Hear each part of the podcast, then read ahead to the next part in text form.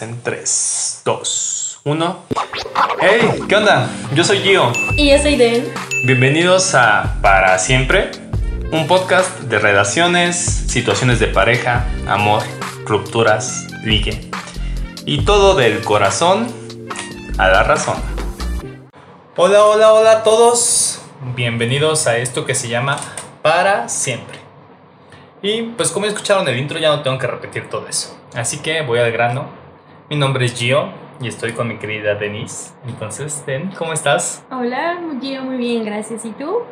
Muy bien, muy bien, muy contento. Como que esto de la lluvia, este clima me pone bastante contento.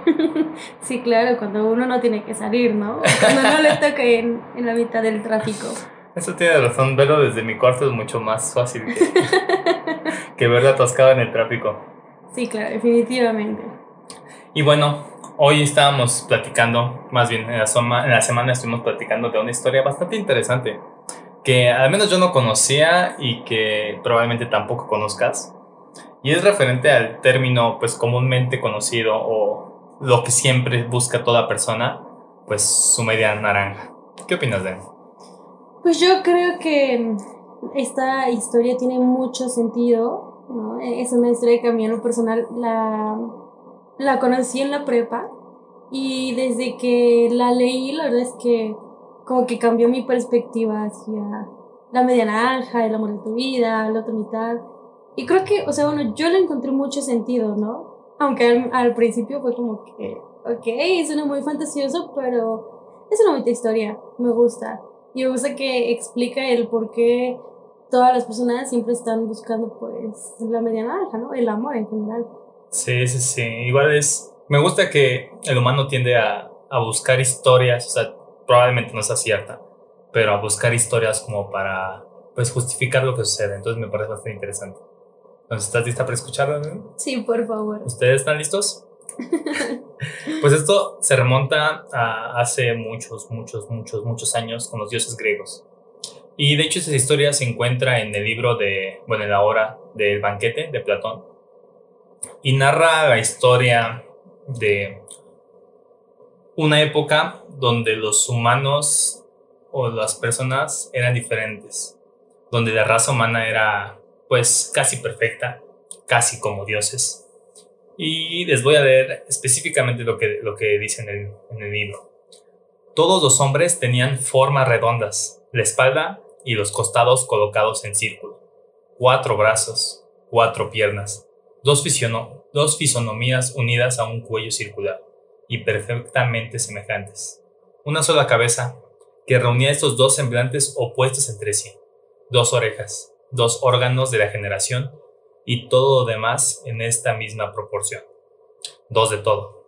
Dos personas y que por general estaban compuestos por pues dos personas o dos seres que podría definirse como hombre-hombre, hombre-mujer, mujer-mujer.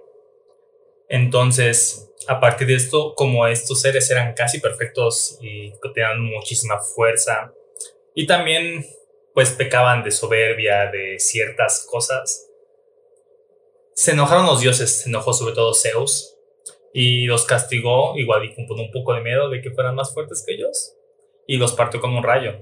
Buena manera de resolver problemas. y los partió con un rayo y pues obviamente lo, comprendes y es obvio, pues los parte y hace dos personas de, de ese ser. Entonces de esta, de esta historia pues viene la, la idea de la media naranja y que se necesita un complemento, que todos tenemos un complemento, una persona que embona perfectamente con nosotros y que solamente es una. Entonces a partir de eso pues viene como todo, toda la cultura general. Y pues, a ver, Den, cuéntame, ¿qué opinas? Cuéntanos a todos. Sí, claro, o sea, es el, el destino, ¿no? De, de, cada persona buscar a su, a su otra mitad para estar completo, ¿no? O sea, romper este castigo que nos dio Zeus. y pues nada, buscar a la, a la otra mitad. Mira, yo creo que eso de buscar a la otra mitad, tener a tu otro a tu media naranja es algo muy bonito, es algo muy romántico. A mí personal me gusta mucho. Pero creo que también es una, o sea, hay maneras muy fáciles de confundir a alguien con tu media naranja, ¿no? O sea, tal vez tengas 16 y tengas tu primera relación formal y creas que ya es el amor de tu vida, ¿no? O sea, que ya te vas a casar con esa persona y vas a tener hijos y te das cuenta de que no, o sea, es, ha sido tu mejor relación, pero no fue el amor de tu vida, ni fue tu media naranja. Sí, sí, sí.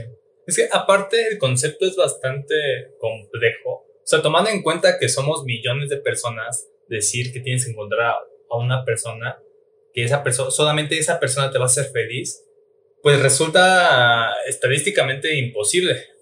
Entonces, a partir de eso, pues, o sea, de hecho, de tantos países, tantos lugares, tantos idiomas, o sea, imagínate que, eh, o sea, imagínate tú, tú que estás escuchando que el amor de tu vida está en Rusia y tú no tienes ni idea de ruso.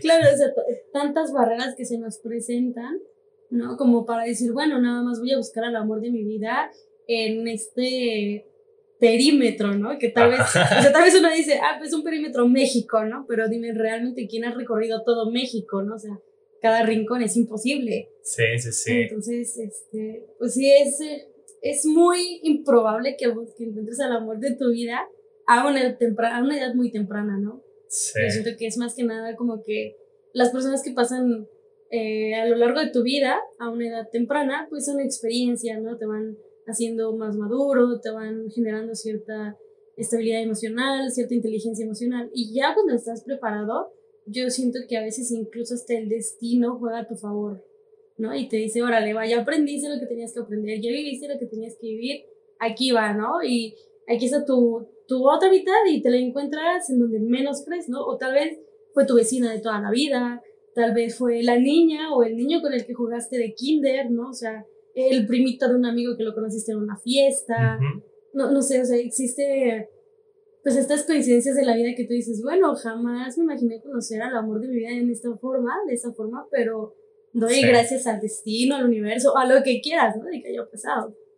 Pues es que también parte mucho de, o sea, el hecho de buscar a una persona perfecta, pues creo que desde ahí parte como el problema, buscar la perfección y buscar exactamente todo lo que tú quieres en otra persona. Entonces, por lo menos, bueno, ¿tú, ¿tú crees que hay como una media naranja perfecta?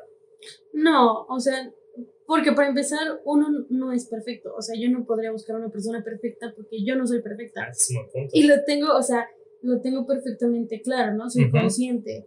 Aparte, siento que después de, o sea, la perfección, yo siento que al principio sería como de, wow, es que esta persona es perfecta, ¿no?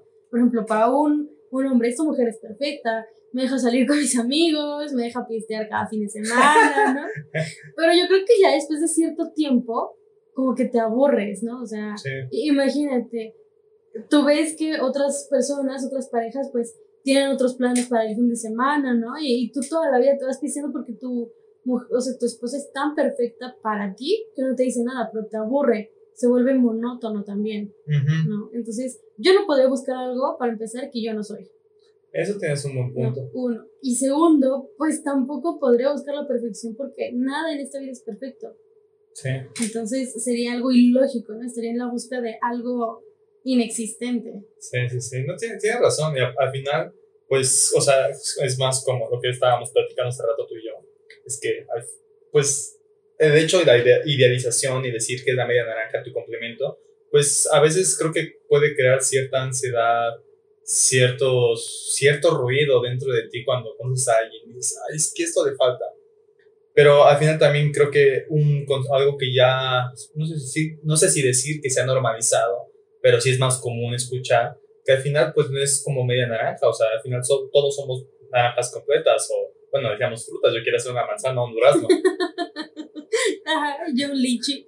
Exactamente, entonces al final es, pues eres una persona completa y, y no necesitas a nadie, o sea, el hecho de que digas, alguien va a venir a complementar y a darme lo que yo no tengo, pues es esperar mucho de, de una persona que viene, entonces eh, ese, esa, esa parte es bastante importante considerarla y hasta, pues suena un tanto monótono, cliché en este momento decir que pues somos completos, pero en realidad creo que nunca está de más decirlo y reforzarlo, mencionarlo una y otra vez, porque al final sí tenemos que tener claro que somos unas personas completas.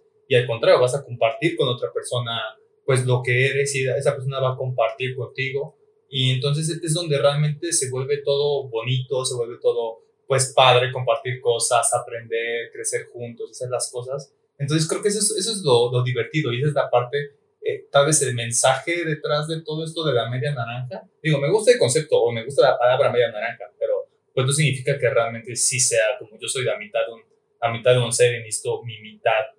Porque pues al final... Sí, sí, sí, o sea, al final de hecho pues el mismo concepto causaría ansiedad o ruido, no podría.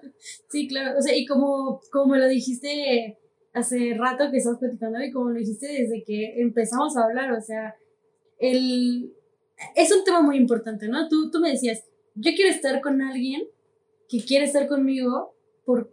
No, ¿cómo era? Es que yo quiero, yo quiero estar con alguien que no me necesite, pero que quiere estar conmigo. Y así mismo yo quiero que la otra no necesitar a la persona con la que estoy, pero querer estar con ella, con ella. Entonces es eso, es el hecho de que no, no necesito nada o no, no necesito específicamente de nadie, pero quiero estar con otra persona, en este caso quiero estar contigo. Y pues es lo mismo, yo lo contigo que tú eres una, pues una mujer que eres súper independiente y haces muchísimas cosas y eres muy lista y no me necesitas para nada, sin mí estarías perfectamente pero me quieres contigo y eso, eso es lo bonito, eso es creo que la parte, pues, la parte romántica de todo esto y la parte linda sin que llegue a ser tóxico.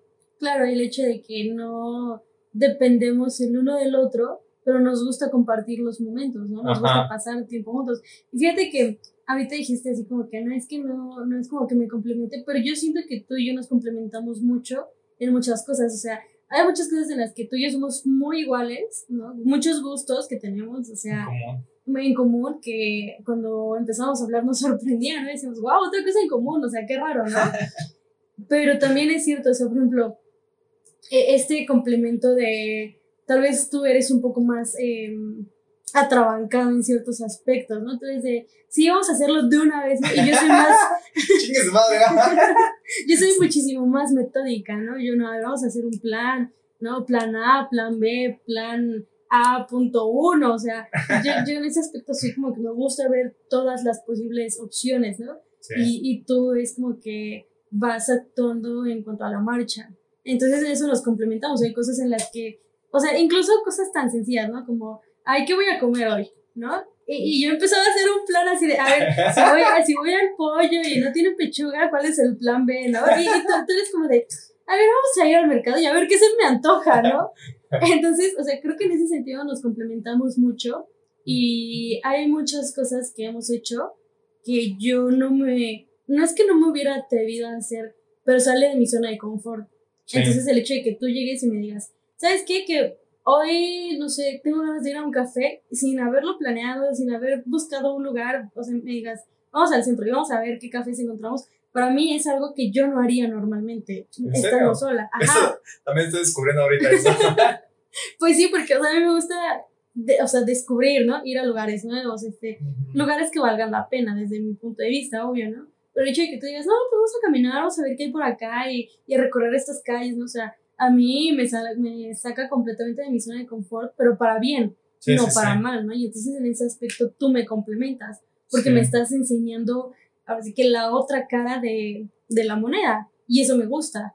Sí, sí, sí, descubrir cosas nuevas.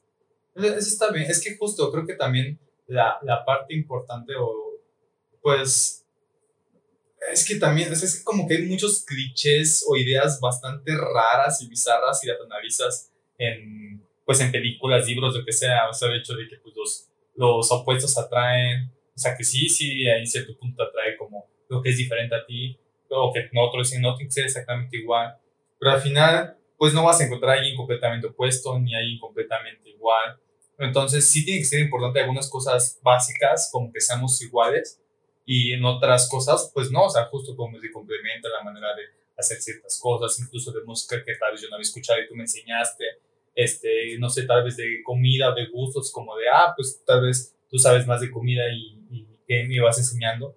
Entonces creo que esa es la parte de complementar en ciertas cosas que pues está bien aprender y está bien descubrir.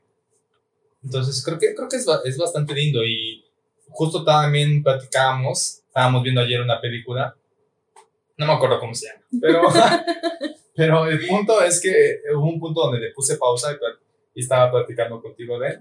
Es que, pues, está muy romantizada la idea de lo difícil, como que libros, series, películas, siempre es como de, ay, me está costando mucho trabajo, pues voy a esforzarme mucho y más, y si me rechaza, pues otra vez. Entonces, como que estoy una y otra y otra vez, y al final, pues como son películas, como son cuentos, siempre termina en una historia feliz y todos contentos y ya se van a casar para siempre. Cuando, pues, como no sé, Cenicienta o Blancanieves terminan, pues felices, se encontraron después de tantos obstáculos para su relación y al final son felices para siempre.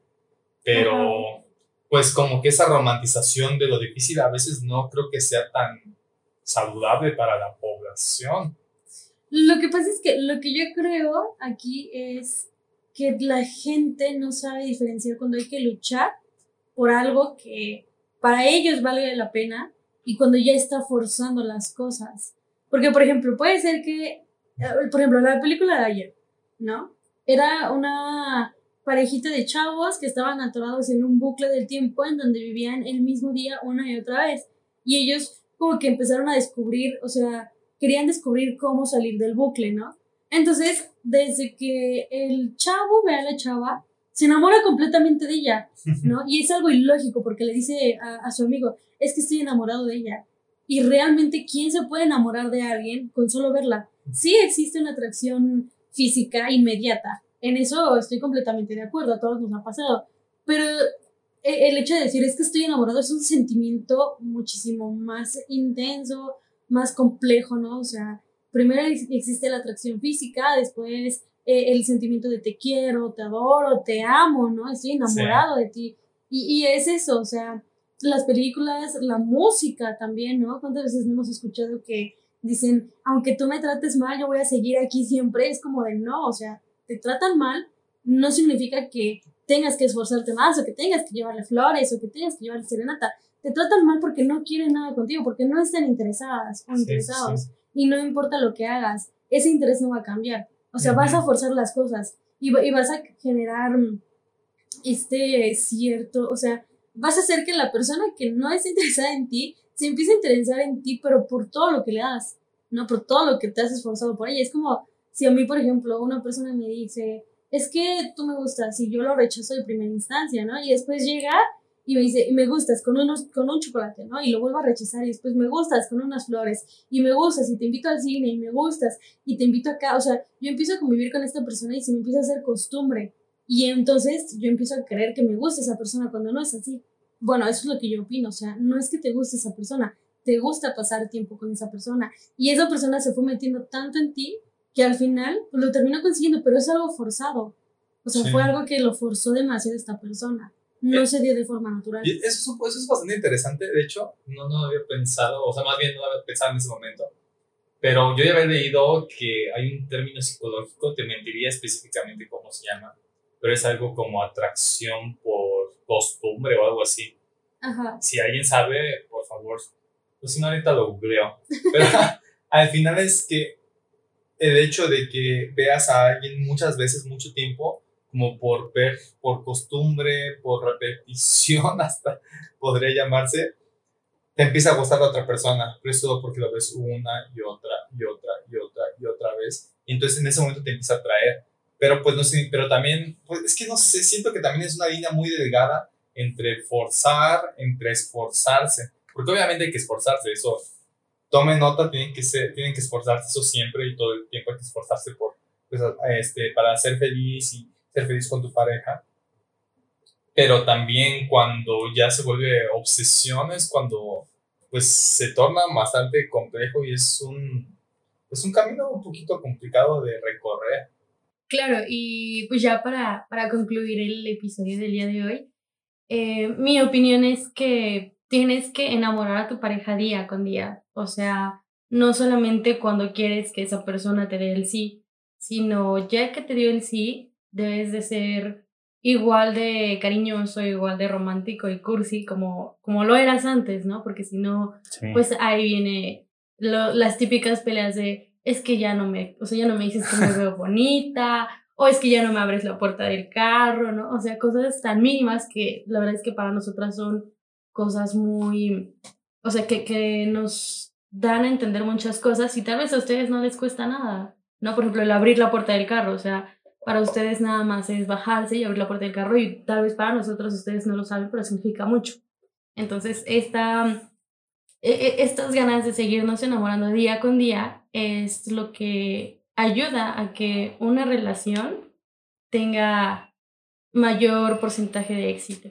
Sí, sí, sí, tienes toda razón. Al final, creo que lo que yo puedo concluir con todo esto es que es complicado, obviamente, encontrar la pareja perfecta y hay que intentar mucho. Entonces es intentarlo.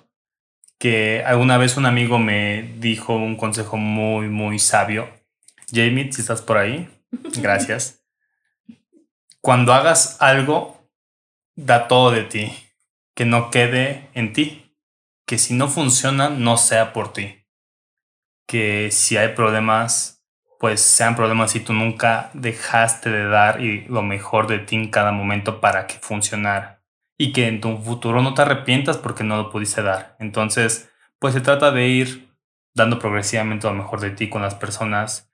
Y si estás buscando algo serio, tu media naranja, pues dejar las cosas claras y esforzarte. ¿Qué opinas? Me encantó, me encantó. Tienes toda la razón. Y bueno, pues como dice nuestro agradable y apreciado amigo Charles Sands, la delgada línea entre el amor y el odio es la que nos provoca tener otro episodio. Hasta la próxima, amiguitos.